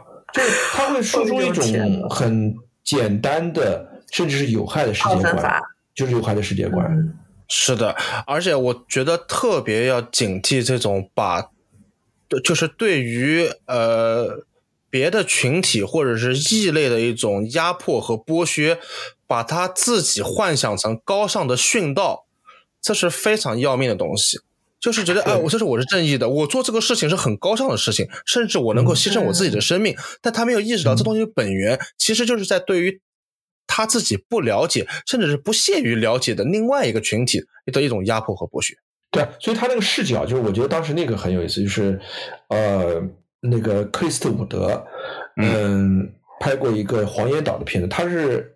呃，一篇两拍，一篇两拍，嗯，这个叫《硫磺岛来信》和《父辈的旗帜》。对，那个片子你要对比的看，你会觉得就是一个战争片，它它创造了一种战争片的这种一种范式，是就是它可以去深入对方的视角去看待一个战争。像漫威这种片子，最大的不好的地方就在于，第一个除了它简单以外，第二个就是这种白纸黑字的善恶分明，其实完全是一种。没有任何反思的一种东西，他们也他们会跟您说，他也不是白纸黑字，就是他们也有好人变坏，坏人又变好，不是在在在我看来，就就不要搞这东西，没有用，没有用，知道吧？就是呃，就是谁也不是 dumbass，对吧？这这个骗到谁，对吧？就是还是一样的，搞一些形式上的反复，都多余花这时间讨论啊，去 搞一些形式上的反复，我其实不多余。你不觉你觉得多余？我也不觉得不多余。嗯，因为什么呢？因为其实你会发现它是受众面更广的。是的。当你和别人聊天的时候，你发现你怎么有这种想法的时候，嗯，他这种想法就是来源于这个，就是你不能低估他，你就是你不能说看不起他，说这个东西他妈太扯淡了，怎么会有这种我？对啊。但是你要正视它。但是也是因为观众爱看这个，才有人做这样的创作呀，就亦步亦趋的。对，它是那个传播到了一定。对它传播的广度到了一定的程度了以后，这是需要非常警惕的，因为这个会影响整个我们这个作为人类这种群体的走向，这不是一个好的走向。对，就是你你所以说某些国家完蛋了，那某些国家完蛋了。不是你你要你要这样想，就是呃，比如说打个比方，当你孩子去看漫威的时候，有两个方式，第一个你不让他去看，但这可能行不通，对吧？第二个呢，你就跟他一起去看，看完以后跟他聊一会儿。嗯，这个至少是一个正确的方式，就是你像你们这样以后都要当家长的，对吧？然后你说你嗤之以鼻，那我肯定就是不让他看呀。那不行，就是我有你你你有几个孩子就是就是买过家长这个账的？你成长过程中，你你父母是不让你做的事儿，你就没做了吗？很难，更想做吧？那我父母有手段，对，那就是你父母有手段嘛。就大部分的父母一般简单粗暴的话，他只会造成一个反驳。对。反而你更想看，你不喜欢的我就喜欢，对吧？竞技的快感，对啊。然后所以说，你这时候最好的方式就是，呃，你跟他一起看，然后看完以后，你你跟他聊聊，然后稍微跟他揪一揪，我觉得这个还是有必要的。但如果说你你家长表示一种就是说，你你看你的，反正我觉得这个特别的档次特别低，我回来都不屑于跟你聊聊，那你跟孩子之间就就其实你放自动放弃了这样一个沟通。嗯，那么事实上，那在那个情况下，确实是不能不能不聊。对对，因为我们我们今天讲读书嘛，其实也很有意思。就是以前我们稍微聊了一点点蜻蜓点水聊到过，就是以后如果有机会也可以聊聊。就是我们当然这个我们要聊之前要做功课，就是呃，伟大人物读过什么书？哎，对，他们怎么成长的？这挺有意思。他读什么？对，就是他们这些书，你如果能知道怎么塑造了他，对，怎么毛主席肯定读《资治通鉴》。对，然后那个 二十四史嘛，毛泽东对吧？肯定恨了肯定，嗯。然后，然后早早年间他读那个曾文正公，对吧？那是那个年代都是读，都是读曾国藩的。蒋介石也读，对吧？只是蒋介石呢，可能更喜欢王阳明。毛泽东好像对王阳明没有特别的感觉啊。他也不喜欢王阳明，他觉得王阳明这个人没有朝气。然后你看那个过去那个就是嗯，比尔盖茨喜欢晒他的书单然后那个奥巴马也会有记者去。对，奥巴马也那个小布什其实也喜欢看那个，上次我们讲过，喜欢看特别厚的历史书。对，那么然后这个你可以去看看马斯克喜欢看什么书，他有，他觉得乔布斯对喜欢看什么书。是的，我个人觉得啊，乔布斯好像我感觉不是一个特别喜欢读书的人。呃，因为我没有读过，我没有读过乔布斯传，可能我是一个错误的一个判断。但是以我对乔布斯那个就那套的感觉，他应该不是一个特别喜欢读书的人。他可能会有一些美学啊，什么这些吧，设计啊之类的这种吧。不是，我觉得他应该是一个有个大思路。我觉得具体的苹果做成那个样子，应该是那些设计师的东西。就是我觉得他，你看他早年他喜欢抽大麻，到印度去，就是他是那个早年间嬉皮嘛。就是他那帮人可能我觉得就是脑子里会胡思乱想，爱读垮掉派呗。不是，就相对于读书来讲，他更喜欢脑子里边风暴。对我一直觉得乔布斯是艺术家。他不是，他他是搞艺术的，对对对，因为艺术家读书读多了以后不好，因为很有差的想象力，对，嗯，对，呃，就是幼稚和无知，有的时候对于一个天才艺术家来说，可能是好事情，对，知道太多了不一定好，对，你就像那个欧洲的，我们讲的，比如像丘吉尔啊或者什么之类的，他们从小就读古典长大的，所以古希腊罗马的东西是烂熟于胸。啊，对，就是你包括那个谁，大家看今天你，你看那个英国那个现在那个总统 Johnson，Johnson 就是一个古典学烂烂熟于胸的人，他们从伊顿公学里出来的，然后后来又是读这个，对吧？读文科的，刘健，对，对，那个那个，你你就可以想象一下吧，那布莱尔读的书肯定跟 Johnson 不一样，所以在处理国际关系的时候，为什么 Johnson 他一个人跑到乌克兰去跟斯林斯基？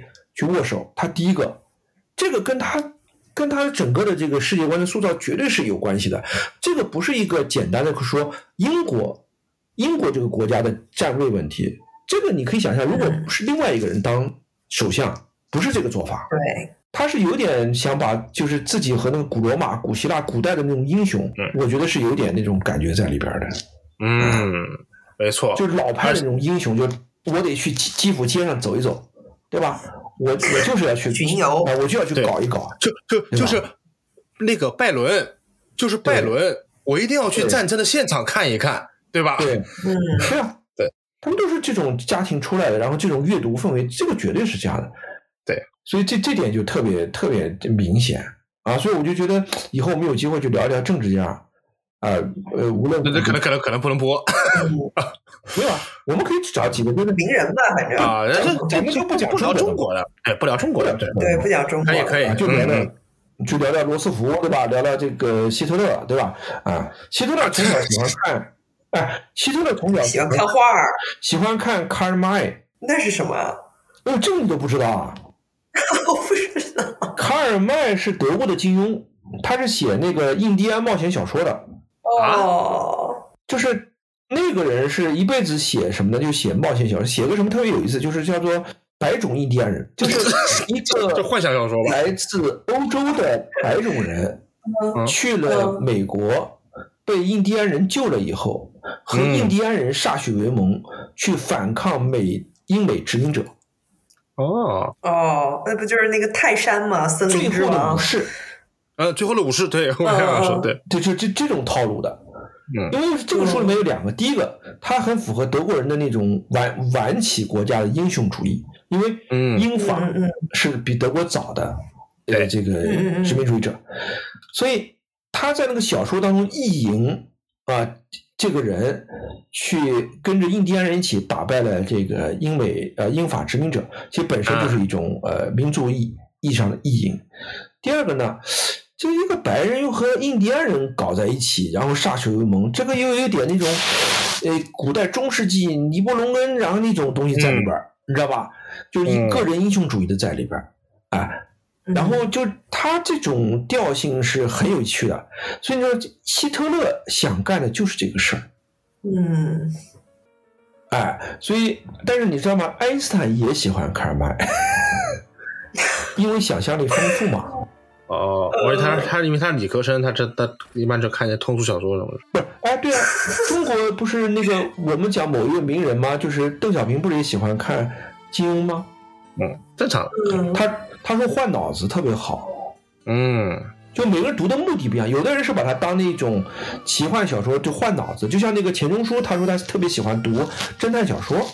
对。嗯，但是有些人呢，他读完以后，他会梦想成为赫尔墨斯，但钱钟书肯定不是这种人，爱因斯坦也不是这种人，爱因斯坦他不会说梦想自己成为卡尔麦，嗯，对吧？但是希特勒可能真的就是就是这样，因为德国很多人小时候读这个以后，就是有想以后当英雄的，就是因为跟这个小说有关系。嗯，啊，你可以以后小时候你可以碰到，呃，德国同龄人或者比你稍大一点的，就德国的。老一辈你跟他聊聊卡麦，你问问他，你就知道那个作品，呃，在德国人心目中的地位了。啊，OK，就像我们之前分析俄乌战争，有很多评论家就是从普京的阅读来分析了。嗯嗯嗯，就是从普京的谈话当中，他引用哪些人，你就能看出，就是他的这个思想是有什么来源。